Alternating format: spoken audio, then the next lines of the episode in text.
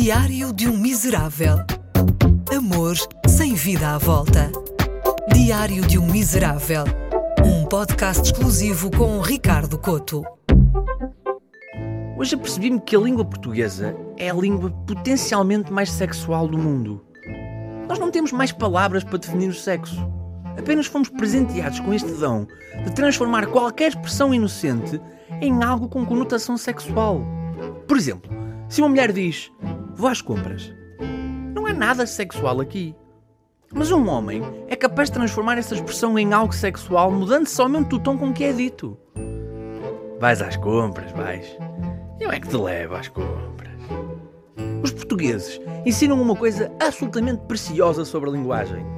As palavras não têm um só significado.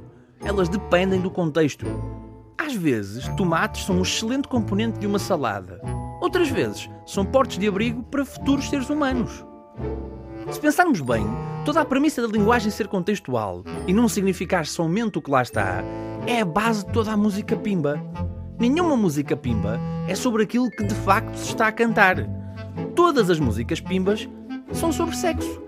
Ou melhor, sobre molhar a colher, salgar o presunto, afinar a gaita, chocalhar o brimbau. O pimba é o contrário da poesia. A poesia, através das palavras, tenta exprimir o intangível. Ou seja, usa-se de algo que dominamos, a linguagem, para exprimir aquilo que não sabemos dizer, apenas sentir. O pimba não. O pimba sabe sempre ao que vai. Sabemos o objetivo final. Desconhecemos é a forma de lá chegar. Quem é que diria que há desejo sexual numa garagem abandonada por uma vizinha bondosa? Que a gelataria da Teresa ia prosperar de tal forma que todos haveriam de querer lá ir? Kim Barreiros mostra-nos que é um poeta da mesma estirpe de Alberto Caeiro. Tem a mesma fixação bucólica pelo campo e pelas paisagens rurais. Caeiro era o guardador de rebanhos. Kim Barreiros quer mamar nos peitinhos da cabritinha. Duas formas diferentes de exprimir a solidão do poeta. Nenhum de nós suportaria viver num mundo em que a linguagem era somente literal. Ninguém quer que a garagem da vizinha seja sobre uma vizinha divorciada que se entregou depois de tantos anos desgastada. Rapidamente se torna um fado. Triste, pessimista, trágico. É o tom animado do Pimba que lhe dá o tal tom sexual. Ninguém acha mesmo que a expressão máxima da beleza, ou seja, o que é bonito, bonito, são dois lares de futuros seres humanos a embater nas bordas da porta de desembarque desses mesmos seres humanos. Mas essa imagem transporta-nos para a marotice. E é aí que soltamos o nosso riso tão jabardo. O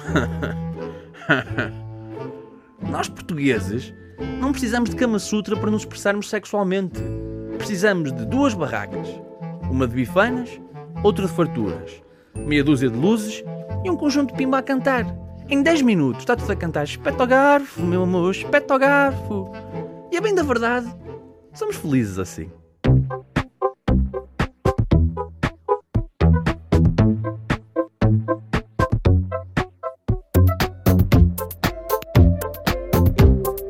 Diário de um Miserável. Um podcast exclusivo com Ricardo Coto.